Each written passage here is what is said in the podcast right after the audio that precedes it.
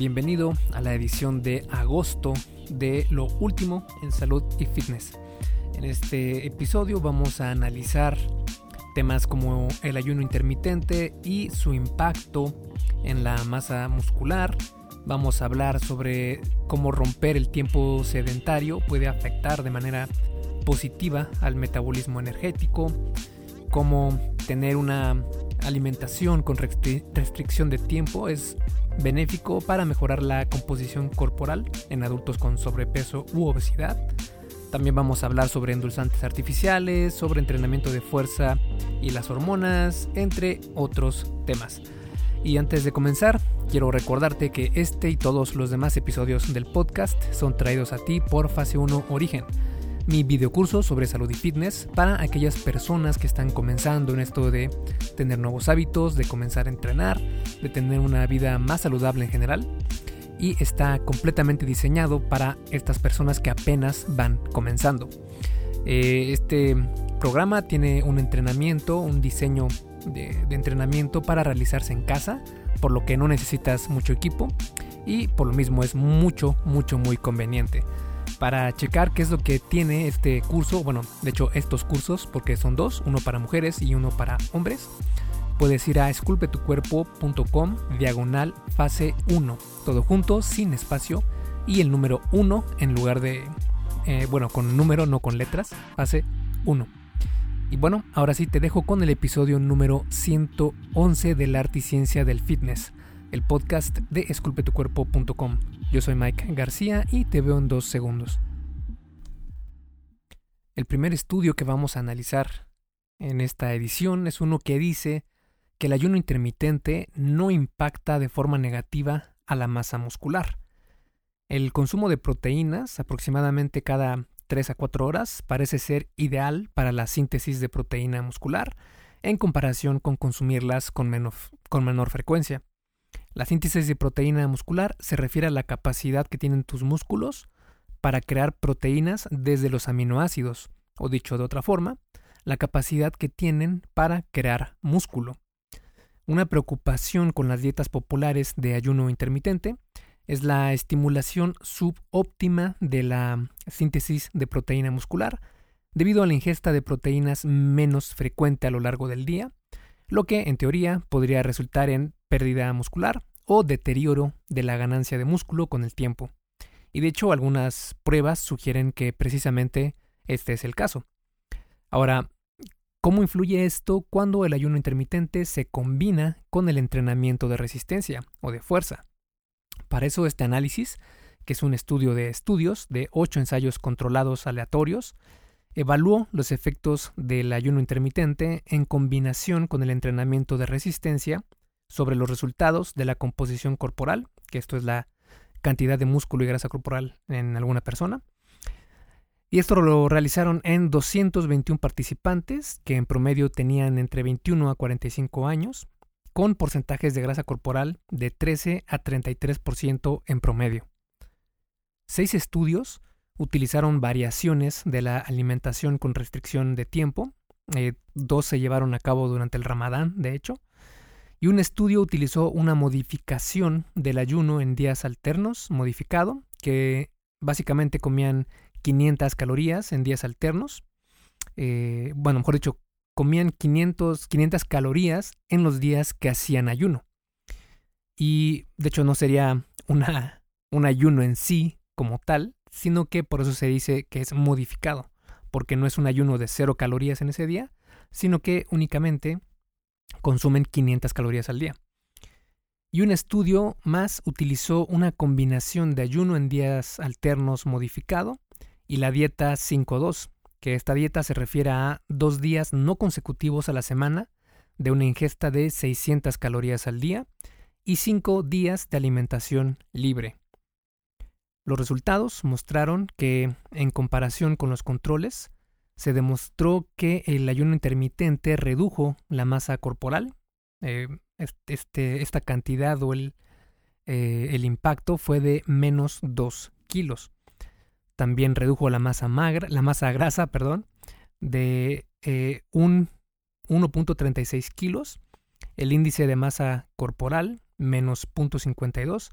y el porcentaje de grasa corporal, corporal lo redujo en menos 1.49%, sin afectar la masa magra, es decir, la masa libre de grasa de tu organismo.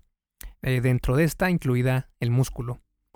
El análisis de subgrupos mostró que el ayuno intermitente solo indujo disminuciones significativas en la masa corporal y el índice de masa corporal en intervenciones que duraron entre 8 y 12 semanas, pero no 4 semanas. Este estudio es una pieza más que nos muestra que comer cada 3 o 4 horas proteína no es necesario. Claro que esto sería lo ideal para maximizar la ganancia de músculo, pero no es necesario para ver resultados porque en esta y otras investigaciones se ha encontrado que comer una vez al día incluso los requerimientos de proteína diarios sigue siendo una opción adecuada también. Esto va a depender de en qué etapa te encuentres y cuánta disciplina quieras ejercer en esta etapa. Si estás en una etapa de volumen y tienes pensado hacer todo lo más óptimo posible, entonces sí, sería una mejor opción comer 4 o 5 veces al día alguna porción de proteína. Pero si estás en una etapa de definición, puede ser una mejor opción reducir la frecuencia de alimentación al día, obviamente siempre teniendo en cuenta tus requerimientos de nutrición diarios. El siguiente estudio habla sobre cómo romper el tiempo sedentario afecta al metabolismo energético. Romper el tiempo sedentario con periodos de actividad puede aumentar el gasto energético total y mejorar el control glucémico. Múltiples estudios han demostrado que alternar el tiempo sedentario con periodos cortos de ejercicio puede reducir los niveles de insulina y azúcar en sangre en adultos con sobrepeso u obesidad. Sin embargo, el tipo óptimo de actividad física para estos breaks del sedentarismo no está del todo claro. Este estudio examinó el efecto del ejercicio realizado a diferentes intensidades para romper el tiempo sedentario sobre el control glucémico y el gasto energético. En un ensayo cruzado o crossover design, como se conoce, fue eh, también controlado y aleatorizado. Nueve hombres jóvenes con sobrepeso u obesidad se reportaron al laboratorio en la noche del día 1 para realizar una calorimetría indirecta de cuerpo entero seguida de una estadía nocturna. La calorimetría es una prueba que se realiza para conocer el porcentaje de carbohidratos o grasa, o incluso de proteínas en mucho menor cantidad, que una persona consume a determinadas intensidades de ejercicio. Es decir, permite conocer la cantidad de gasto energético a distintas intensidades de ejercicio y en qué proporción de grasas, carbohidratos o proteínas fue, entre comillas, gastada esta energía. Antes de ver el método de entrenamiento que utilizaron, debemos analizar qué es el umbral del lactato. El umbral del lactato es la intensidad de ejercicio en la que el lactato o ácido láctico comienza a acumularse en la corriente sanguínea. En deportes donde se corre, por ejemplo, se utiliza para medir el nivel estimado de esfuerzo o el ritmo que llevan de carrera. Para los corredores experimentados, el umbral parece aproximadamente o aparece aproximadamente al 90% de su frecuencia cardíaca máxima y a un ritmo de carrera entre 10 kilómetros y medio maratón. El umbral del lactato cambia dependiendo del entrenamiento de cada persona. Por ejemplo, para corredores experimentados, como te comentaba, el umbral aparece aproximadamente al 90% de su frecuencia cardíaca, mientras que en personas no tan entrenadas el umbral a menudo aparece bastante por debajo del 90% de su frecuencia cardíaca máxima. Estos niveles son personales y también pueden entrenarse. Regresando al estudio, después de despertarse el día 2, los participantes realizaron una serie corta de ejercicio para trotar cada 30 minutos durante un periodo de, de tiempo de 8 horas para un total de 16 sesiones de trote. El trote se realizó bajo tres condiciones diferentes, mientras se cubría la misma distancia total. En el umbral del lactato, durante dos minutos, fue que realizaron estas sesiones de ejercicio, y este nivel del umbral del lactato se refiere a entrenar a una intensidad alta en donde podrías correr a máxima velocidad posible, pero durante unos 45-60 minutos. Es decir, este umbral sería que puedas mantener esta marcha, este recorrido, a la mayor velocidad posible, pero siempre y cuando puedas alcanzar los 45-60 minutos sin parar de correr. Ese sería el umbral del lactato. Al 60% del umbral del lactato, pues sería precisamente eso, al 60% del umbral anterior. Y esto lo realizaron durante 200 segundos, es decir, 3 minutos con 20 segundos. Y al inicio de la acumulación de lactato en sangre, que este fue durante 75 segundos o 1 minuto con 15 segundos. Este nivel se refiere a correr lo más rápido posible y solo podrías mantener este ejercicio por 20 o 40 minutos máximo. El gasto energético de 24 horas y los niveles de glucosa de los participantes se controlaron durante toda la estancia en el laboratorio.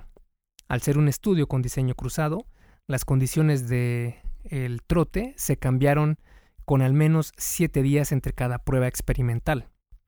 Es decir, que quienes estaban en un grupo de investigación fueron asignados a otro grupo después de al menos 7 días para que todos los participantes hayan pasado por todas las condiciones al finalizar el estudio. De ahí el nombre de estudio cruzado o diseño cruzado.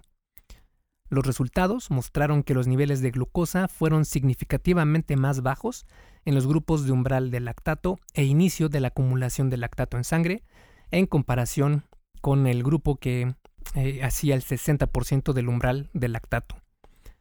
El gasto energético de 24 horas no fue significativamente diferente entre las condiciones, pero el gasto energético durante la intervención fue significativamente mayor con la condición de inicio de la acumulación de lactato en sangre en comparación con el grupo de o la condición de 60% del umbral de lactato y con el umbral de lactato completo en una pequeña cantidad también.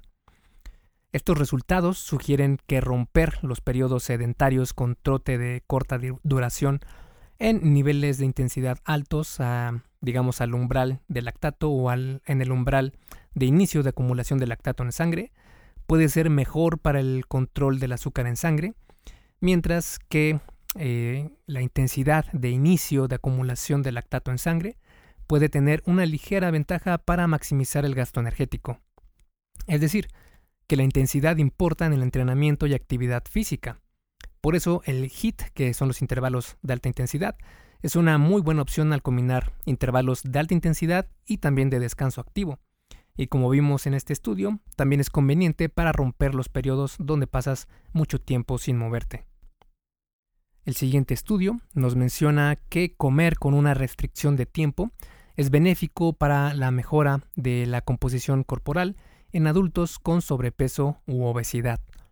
La alimentación con restricción de tiempo es una estrategia dietética popular que restringe la ingesta de alimentos dentro de una ventana de tiempo definida. Las personas que usan la alimentación con restricción de tiempo a menudo descubren que comen menos sin restringir intencionalmente la ingesta de alimentos. Este estudio examinó los efectos de esta metodología en adultos físicamente activos, perdón, físicamente inactivos y con sobrepeso u obesidad que realizaron un programa de ejercicio al mismo tiempo. El estudio fue un ensayo controlado aleatorio de 8 semanas, con 21 adultos con sobrepeso u obesidad, que fueron asignados al azar a un grupo de dieta de alimentación con restricción de tiempo o alimentación normal. El grupo de alimentación con restricción de tiempo consumió todas sus calorías entre las 12 del día y las 8 de la noche, una ventana de alimentación de 8 horas mientras que los participantes de alimentación normal mantuvieron sus hábitos dietéticos normales. A los participantes de la alimentación con restricción de tiempo se les indicó que consumieran solo agua, café negro sin azúcar o té durante el periodo de ayuno de 16 horas. Ambos grupos completaron ejercicio aeróbico y entrenamiento de resistencia supervisado durante la intervención. La composición corporal, el rendimiento muscular y los biomarcadores se evaluaron antes y después del ensayo. Los resultados mostraron que los grupos de alimentación normal y de restricción de tiempo tuvieron restricciones similares en la ingesta de energía, es decir, en la ingesta calórica, durante el transcurso de la intervención, con el grupo de alimentación con restricción de tiempo consumiendo 300 calorías menos al día que esta es una disminución del 14.5% del valor inicial, y el grupo de alimentación normal consumiendo 250 calorías menos al día, que fue una disminución del 11.4% desde la línea base. A pesar de la pequeña diferencia en la gesta energética, porque 50 calorías es muy poco, el grupo de alimentación con restricción de tiempo perdió más peso corporal, que en este caso fue 3.3%, que el grupo de alimentación normal, que fue solo un 0.2% después de la intervención, y el grupo de alimentación con restricción de tiempo tuvo una pérdida de grasa también significativamente mayor, que fue de 9%, que el grupo N, que fue el grupo de alimentación normal, donde perdieron únicamente 3.3% de grasa corporal. La masa magra aumentó en un grado similar en ambos grupos, sin diferencias significativas entre ambos. Estos resultados sugieren que, la alimentación con restricción de tiempo combinado con ejercicio de fuerza son una estrategia eficaz para reducir la grasa corporal y también para mantener y en ciertos casos, en ciertas circunstancias de las personas, aumentar la masa magra en personas con sobrepeso u obesidad. Hey, rápidamente, antes de seguir con el episodio, ¿me harías un favor? Si te está gustando lo que estás escuchando en este podcast, ¿puedes compartirlo en tus redes sociales? Basta con que tomes una captura de pantalla o te tomes una foto y compartas la publicación en Facebook, Instagram o en cualquier otra red social mencionando el podcast El arte y ciencia del fitness.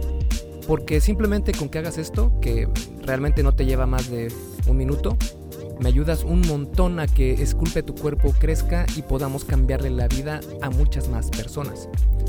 Y si haces esto, no olvides etiquetarme en la publicación para que pueda agradecerte personalmente. En Facebook estoy como blog Esculpe tu cuerpo y en Instagram como Esculpe tu cuerpo. Vale, sigamos entonces donde nos quedamos en el episodio. El siguiente estudio habla sobre los endulzantes artificiales y cómo pueden afectar la microbiota intestinal. Los edulcorantes artificiales a menudo reemplazan el azúcar en los productos dietéticos. Algunos estudios, principalmente en animales, sugieren que pueden afectar también la microbiota intestinal, pero otros estudios no están de acuerdo con estas aseveraciones. En este estudio, que fue un estudio in vitro, es decir, que no se realizó en personas o en animales, sino únicamente en laboratorio, evaluó los efectos de tres edulcorantes artificiales, que fue el aspartamo, la sacarina y la sucralosa, en las interacciones entre la microbiota intestinal y el epitelio intestinal, que es la capa o superficie del intestino que funge de barrera y filtro de lo que comes. Para modelar la microbiota intestinal en el laboratorio, se aislaron dos especies de bacterias, que son la E. coli y la E. fecalis. Para modelar las células epiteliales humanas, se utilizaron células CACO2. Los investigadores realizaron diferentes exposiciones de estas bacterias y células para ver cuál era su interacción y comportamiento. Los resultados mostraron que la exposición a mil micromoles de sacarina redujo el crecimiento de E. coli y los otros dos edulcorantes no afectaron el crecimiento de ninguna de las bacterias. En comparación con el agua, los tres edulcorantes aumentaron la formación de biopelículas de E. coli. Solo el aspartamo aumentó la formación de biopelículas de E. fecalis y los edulcorantes no afectaron la producción de hemolicina de ninguna de las bacterias. Los tres edulcorantes aumentaron la adhesión de E. coli y E. fecalis en las células CACO2 y el índice de adhesión de E. fecalis. La sucralosa y el espartamo también aumentaron el índice de invasión de E. coli. La viabilidad de las células CACO2 se redujo por E. fecalis expuesta a sucralosa o aspartamo y por E. coli expuesta a sacarina o sucralosa. Todo esto este gran trabalenguas, quiere decir que, básicamente, estos resultados sugieren que los edulcorantes artificiales podrían afectar negativamente nuestra microbiota intestinal, pero la realidad es que nuestra microbiota es mucho más compleja que el modelo utilizado en este estudio, y su salud puede ser promovida por muchos factores como el manejo del estrés, el ejercicio regular, una dieta rica en fibra, etc. Por lo mismo, son necesarios más estudios para ir comprendiendo más estas interacciones. Por el momento, lo ideal es la moderación, es decir, si consumes únicamente eh, edulcorantes artificiales una vez a la semana, dos veces a la semana o una vez al día, pues en cantidades pequeñas no hay mucho problema. El problema está cuando un gran porcentaje de tu ingesta de, de tu día a día proviene de estos edulcorantes artificiales, donde ahí sí podrían haber ciertas disrupciones en tu cuerpo, especialmente en la microbiota. El siguiente estudio habla sobre el entrenamiento de fuerza y cómo afecta a las hormonas que regulan el apetito. Varias hormonas son las que regulan el apetito, como la grelina, por ejemplo, que es una hormona liberada predominantemente por el estómago y estimula la ingesta de alimentos y reduce el gasto energético. Por el contrario, el péptido YY o PYY liberado por el ileón y el colon en respuesta a la ingesta de alimentos, reduce el apetito y la posterior ingesta de alimentos. El entrenamiento de resistencia o de fuerza puede promover el control de peso al aumentar el gasto energético, pero afectará también a las hormonas reguladoras del apetito. Este estudio fue un ensayo controlado aleatorio de 26 semanas con 30 hombres con obesidad que se dividieron en dos grupos el que hizo ejercicio con entrenamiento de resistencias y el grupo que no entrenó. Las tres sesiones semanales del programa de entrenamiento de 24 semanas incluyeron cada uno cuatro series de siete ejercicios al 80% de su 1RM, que el 1RM se refiere a la máxima eh, carga que podrían realizar en una sola repetición. Estas cuatro semanas fueron seguidas por dos semanas sin entrenamiento, llamado la fase de desentrenamiento. Al inicio del estudio y a las 8, 16, 24 y 26 semanas, los autores evaluaron la glucosa, la insulina, el peso corporal, el porcentaje de grasa corporal, el índice de masa corporal, la relación cintura-cadera y dos niveles de hormonas reguladoras del apetito, la PYY y la grelina asilada. Los resultados mostraron que a las 8, 16 y 24 semanas, la insulina, el peso corporal, el porcentaje de grasa corporal, el índice de masa corporal, la proporción cintura-cadera y la grelina asilada fueron más bajos en el grupo que entrenó con resistencia que en el grupo de control que no entrenó. Además, a las 16 y 24 semanas, la PYY fue mayor en el grupo de resistencia. Dentro del grupo que entrenó con resistencia, desde el inicio hasta las 24 semanas, la PYY aumentó mientras que la insulina, el peso corporal, el porcentaje de grasa corporal, el IMC, que es el índice de masa corporal, la proporción cintura-cadera y la grelina asilada disminuyeron. De la, de la semana 24 a la 26, que fueron las dos semanas de desentrenamiento, la PYY disminuyó, mientras que la insulina, el peso corporal, el porcentaje de grasa corporal, el índice de masa corporal y la proporción cintura-cadera aumentaron. La glucosa en sangre no se vio afectada. Todo lo anterior nos menciona que este estudio sugiere que el entrenamiento de resistencia afecta a las hormonas reguladoras del apetito de una manera que facilita la pérdida de grasa y que el desentrenamiento revierte estos efectos, al menos hasta cierto punto.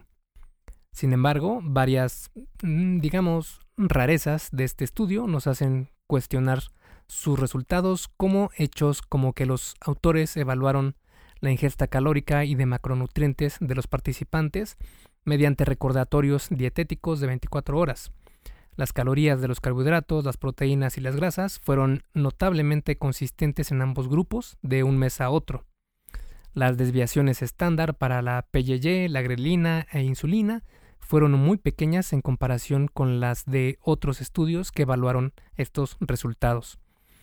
Y también algunos datos de la información sobre la glucosa no coinciden en las tablas que proporcionan. Aún así, este es un estudio que nos muestra una pieza más del rompecabezas sobre cómo el ejercicio con resistencia o el ejercicio de fuerza es un gran aliado para cualquier objetivo, especialmente en los de salud, ganancia muscular y también pérdida de grasa corporal. Pasando ahora a la sección de suplementos, vamos a comenzar con un estudio que dice que el café ayuda a correr más. Y es que se sabe que la cafeína aumenta el rendimiento físico, especialmente por la tarde y la noche. Pero, ¿cómo afecta al estrés oxidativo, la cognición y el estado psicológico? En cuanto a el estrés oxidativo, que tal vez sea el concepto que no está tan claro eh, si eres eh, una persona que no está siempre viendo estos temas de salud. Este ocurre cuando hay un desequilibrio en nuestras células debido a un aumento en los radicales libres y o una disminución en los antioxidantes. Con el tiempo, este desajuste en el equilibrio entre los radicales libres y antioxidantes pueden ocasionar daños a nuestros tejidos. Y bueno, en este estudio, que fue un ensayo cruzado, aleatorio, incluyó a 13 corredores recreativos masculinos. La edad media fue de 21 años y su ingesta media de cafeína era menor a los 28 miligramos por día. Los participantes recibieron cafeína en una cantidad de 3 miligramos por kilo de peso corporal o un placebo antes de una carrera de 3 kilómetros. Después de un periodo sin consumir café, que este periodo fue de una semana, cambiaron de grupo y repitieron la prueba.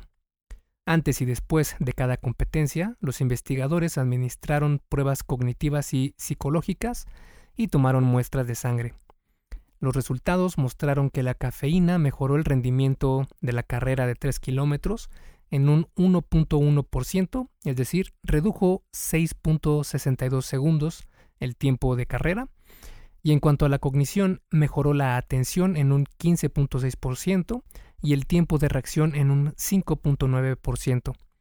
En cuanto al estado psicológico, aumentó las buenas sensaciones, entre comillas, en un 15.7%, mientras que disminuyó el estrés en un 17.6% e incluso el dolor también disminuyó en un 11.3%.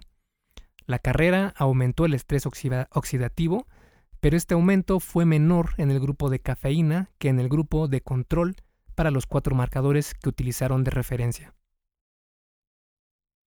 Y el último estudio a analizar en este episodio habla sobre la creatina y cómo ayuda al fortalecimiento óseo. Investigaciones anteriores han demostrado que la suplementación con creatina, combinada con el entrenamiento de resistencia, puede mejorar la densidad mineral ósea en el cuello y el fémur, que es el hueso largo del muslo, en mujeres posmenopáusicas, pero no en hombres. Este estudio preguntó si la creatina combinada con el entrenamiento de resistencia afecta la densidad de partes específicas del hueso, además de sus efectos sobre la densidad muscular. Este fue un análisis de seguimiento de un ensayo controlado aleatorio de un año con 53 canadienses mayores, que 39 eran hombres y 31 mujeres posmenopáusicas con índices de masa corporal saludables, edad promedio de 58 años. Ellos participaron en un régimen de entrenamiento de resistencia para todo el cuerpo, tres días a la semana, y tomaron 0.05 gramos de monohidrato de creatina por kilo de peso corporal, que eh, fue una dosis total promedio de aproximadamente 4 gramos. O bien también otro grupo tomó un placebo dos veces al día. Los resultados medidos fueron la densidad de varias estructuras óseas y también midieron la densidad ósea volumétrica, que ésta se midió en lugar de la densidad ósea basada en el área, que es la que generalmente se mide en estos estudios. Y también midieron la densidad de los músculos en la parte inferior de la pierna. Las personas fueron excluidas del estudio si tenían enfermedad renal o hepática, antecedentes de fracturas o estaban tomando medicamentos que afectan la morfología ósea, por ejemplo, terapia de reemplazo hormonal. En general, 41 participantes tenían baja densidad mineral ósea, que es la osteopenia, y 3 participantes tenían osteoporosis, que es la baja densidad ósea. Al inicio del estudio, y los resultados mostraron que la creatina mejoró la o el, mejoró el área total de la tibia en comparación con el placebo, pero no el área total del radio. Para la tibia distal, que es el extremo del hueso de la parte inferior de la pierna, las mujeres vieron mayores mejoras que los hombres en la densidad ósea total y de las diferentes estructuras del hueso. Las mujeres que tomaron queratina vieron mayores mejoras que los hombres en el contenido del hueso cortical, que es la parte externa dura de un hueso, y también la densidad de la diáfasis tibial, que es la parte que está entre los extremos de los huesos largos. La suplementación con creatina también aumentó la densidad de los músculos de la parte inferior de la pierna, mientras que la densidad de los músculos de la parte inferior de la pierna disminuyó ligeramente en el grupo placebo. Como nota, los autores señalan que la falta de resultados para las mediciones del antebrazo puede deberse a los ejercicios de, antebrazo de bajo impacto utilizados en el estudio. Los entrenamientos de mayor impacto, como los ejercicios con balón medicinal, por ejemplo, pueden haber producido resultados más significativos. De hecho, el primer autor también forma parte del consejo asesor científico de un fabricante de creatina y esto podría ser algo eh, que podría sesgar las conclusiones de este estudio, pero una empresa diferente fue la que proporcionó la creatina utilizada en este estudio. Y bueno, eso ha sido todo por esta edición de lo último en salud y fitness de la edición de agosto de 2021 y nos vemos la próxima semana. Esculpe tu vida, comienza con tu cuerpo. Y hasta aquí el episodio del podcast de hoy. ¿Te gustó? Si es así, déjame una calificación y tu opinión en Apple Podcast. Es muy sencillo y no te lleva mucho tiempo. Con esto me ayudas a que el podcast suba en el posicionamiento de Apple y así podamos llegar a más personas. Si tienes alguna duda o sugerencia, puedes mandarme un email a contacto. Veo absolutamente todo lo que me llega al mail y respondo personalmente a todos. Puedo tardarme un poco por la cantidad de mensajes que recibo al día, pero ten por seguro que sí te responderé. Gracias por escuchar el podcast del arte y ciencia del fitness y espero haberte ayudado a aclarar algunas de tus dudas. Y antes de irnos, si te gustó el episodio, entonces probablemente también te guste el checklist que hice para saber si estás haciendo lo correcto para ver resultados en el gym. Si no estás viendo los resultados que quieres, se puede deber a varios factores. Este checklist funciona como una guía para que veas dónde puedes mejorar y poder seguir progresando. Es completamente gratis y puedes bajarlo en esculpetucuerpo.com diagonal lista. Me despido y nos vemos en el siguiente podcast.